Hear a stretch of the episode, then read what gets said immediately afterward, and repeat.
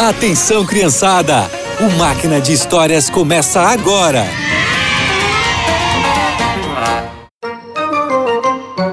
Olá, crianças! A história de hoje é sobre Elias e Eliseu. Os dois seguiam a Deus e trabalhavam para ele. Um dia, Eliseu fez uma escolha muito importante. O profeta Elias serviu por muitos anos ao Senhor e um dia ele recebeu uma nova mensagem de Deus. Elias, a sua jornada está chegando ao fim. Se prepare. Como o Senhor quiser, mas o que farei com Eliseu? Eu tenho grandes planos para ele. Leve-o com você e veremos se ele poderá continuar o seu trabalho. Elias fez o que o Senhor disse.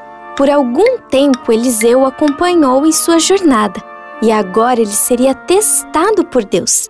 Será que Eliseu ia passar no teste? Eliseu, o Senhor me mandou ir para o Jordão. Fique aqui. Não, Elias. Enquanto você estiver vivo, eu vou aonde você for. Elias e seu aprendiz Eliseu partiram juntos, sabendo que aquela seria a última jornada de Elias.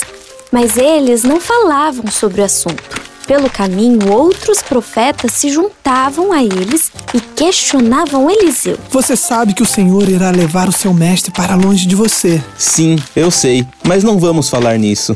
Quando chegaram ao seu destino, Elias e Eliseu pararam às margens do rio, enquanto os outros ficaram de longe só olhando. O profeta tirou a sua capa e bateu com ela na água, que imediatamente se abriu.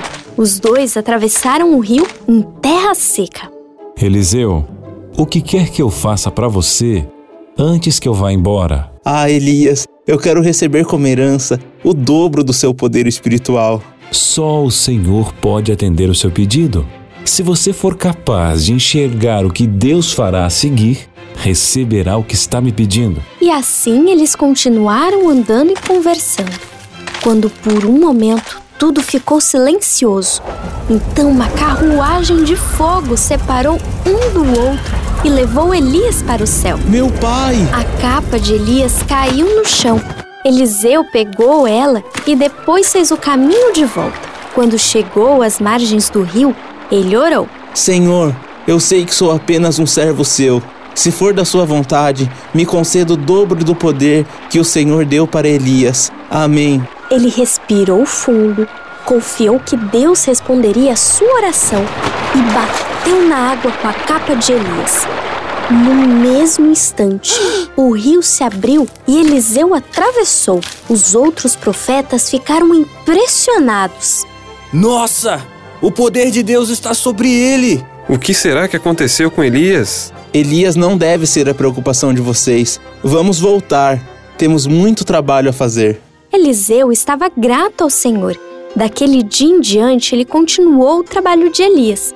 E com o poder de Deus, Eliseu fez grandes maravilhas para mostrar quem o Senhor era a Israel e outras nações. Eliseu podia ter pedido qualquer coisa, mas escolheu o poder de Deus. E nós também podemos ser como ele, se pedirmos que Deus esteja conosco. Que tal vocês falarem sobre ele para algum amiguinho que não o conhece? Por hoje é só. Que vocês tenham um excelente dia e nos encontramos no próximo Máquina de Histórias.